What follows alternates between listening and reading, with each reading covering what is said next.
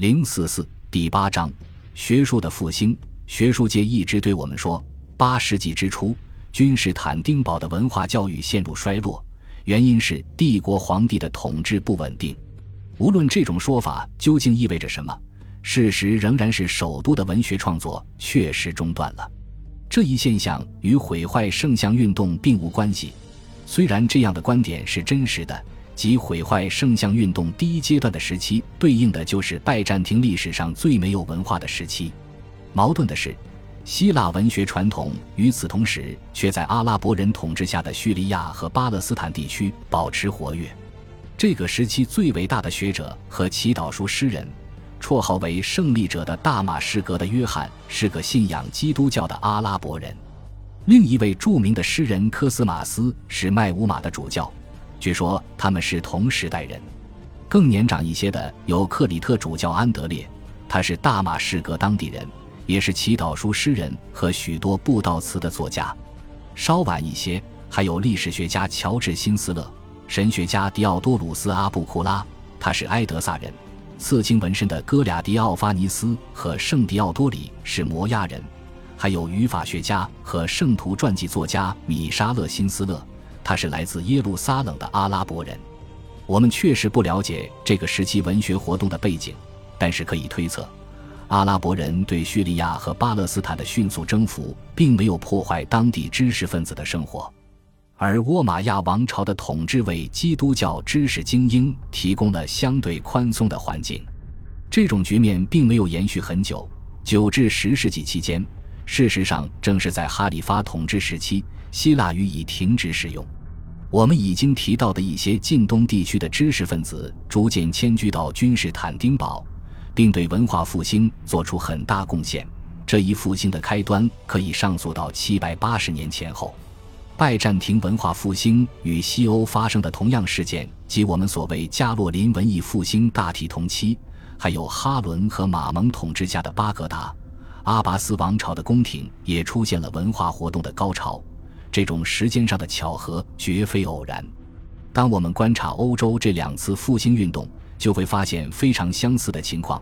两者都是为复兴罗马国家的梦想而激发起来，不是指异教的罗马国家，而是指君士坦丁皇帝及其继承者的基督教帝国。两者都促进了对正确的、古老的语言习语的培育。这一方面需要用于模仿学习目的的古典文学作品的积累。另一方面，需要手抄本、概要和其他有助于学术的文献的编纂整理，两者都采用更为简洁的字体及用于书籍制作的文字，两者都见证了宫廷学校的建立，两者也都扩展到视觉艺术领域。特别突出的是珍贵材料艺术品加工，当然也有不同点。加洛林文艺复兴特别强调教师的改革和教育，而这并没有成为拜占庭帝国主要的考虑。即便如此，相似之处非常明显，以至于他们本身就提出某些相互影响的可能性。然而，这个课题尚未引起学术界足够的重视。当我们更为仔细地考察那些可以确定在八世纪君士坦丁堡能够看到的少量图书时，可能会看到，这里的学术复兴不是源于教会或修道院学校。事实上，我们也不了解当时这类学校的情况。而是源于朝廷秘书部，在这次复兴中表现特别突出的人物中，许多人都有这个背景，即使他们后来有些担任主教或当了修道士。塔拉修斯被说成是极有学问的人，安属古代诗词格律。他在五十岁时被任命为君士坦丁堡牧首，在此之前他就曾担任首席秘书。尼基弗鲁斯也是一位宫廷秘书的儿子，他后来还继承了这一职位。最后于八百零六至八百一十五年间担任君士坦丁堡牧首。当他还年轻时，就试图复兴古希腊的历史编纂传统。自七世纪初以后，这个传统就中断了。佛提乌是他所在时代最伟大的学者，与塔拉修斯有亲戚关系。他在八百五十八年被委任为君士坦丁堡牧首之前，担任首席秘书。圣迪奥多里是富有的国库长官的儿子。他的学问不是从修道院学来的，他的叔叔圣柏拉图属于同样富有的社会阶层，他受训成为皇帝幕僚中的公证员，投身修道后又成为抄书员。我们实在找不到教会学校的案例。有三位首席秘书相继被任命为牧首，他们都是普通的基督教信徒。这种提拔多少有些不合常理。显然，这说明中央政府非常清楚，这个职位需要受过良好教育才能过人的人选，而这样的人选很难在教室中找到。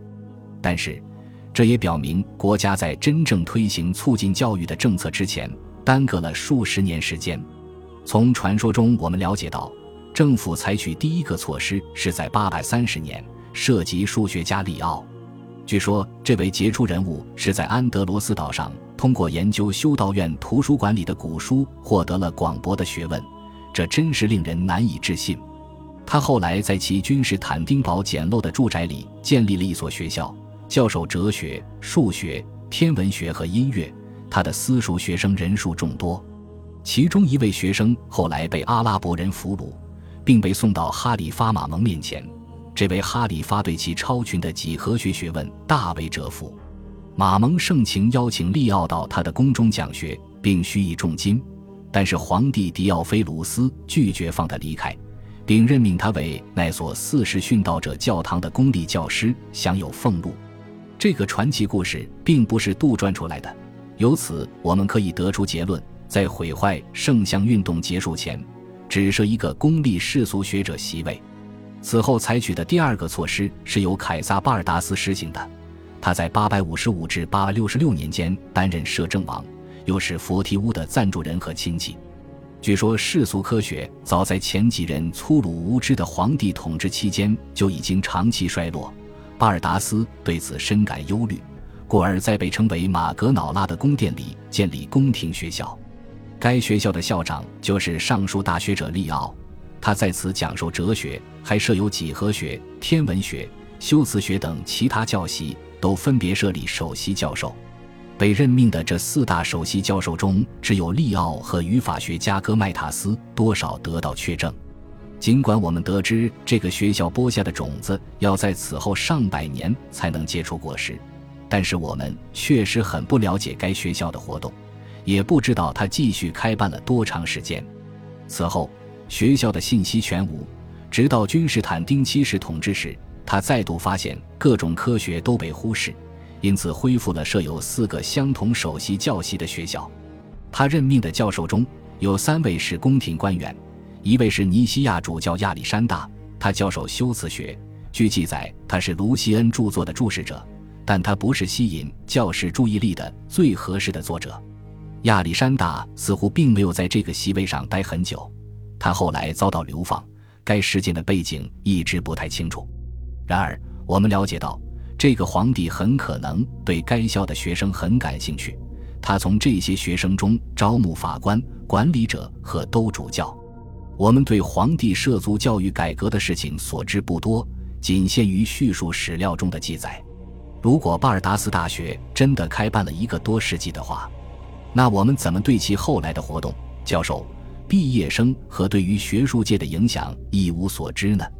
可以肯定地说，在九至十世纪，希腊文学的水平大为提升，或者说变得更为精致讲究。存在过大约两个世纪的文风得到恢复。正如我们所知道的那样，这种情况在历史写作中表现得十分突出。我们还必须说，直到九百五十年前后，都没有人继续尼基弗鲁斯所做的那些努力，尽管他极为平庸。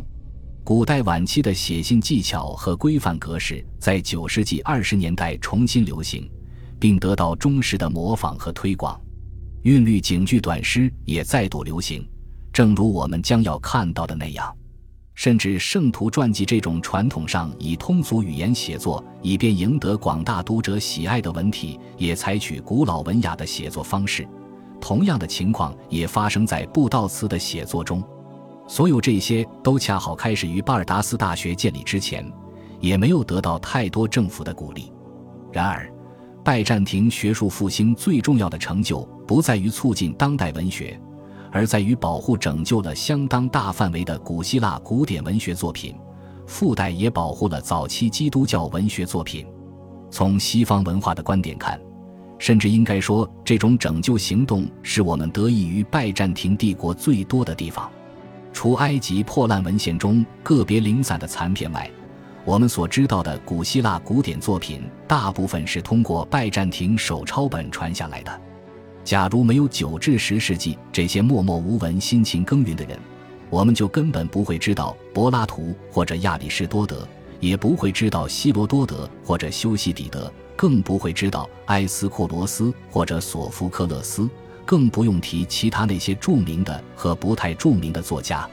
更进一步说，所有现存有争议的文献都是因为当时在手抄本中重复抄写造成的。凡是没有重新抄写的文献都已经遗失了。但在这里，我们必须要做一下说明。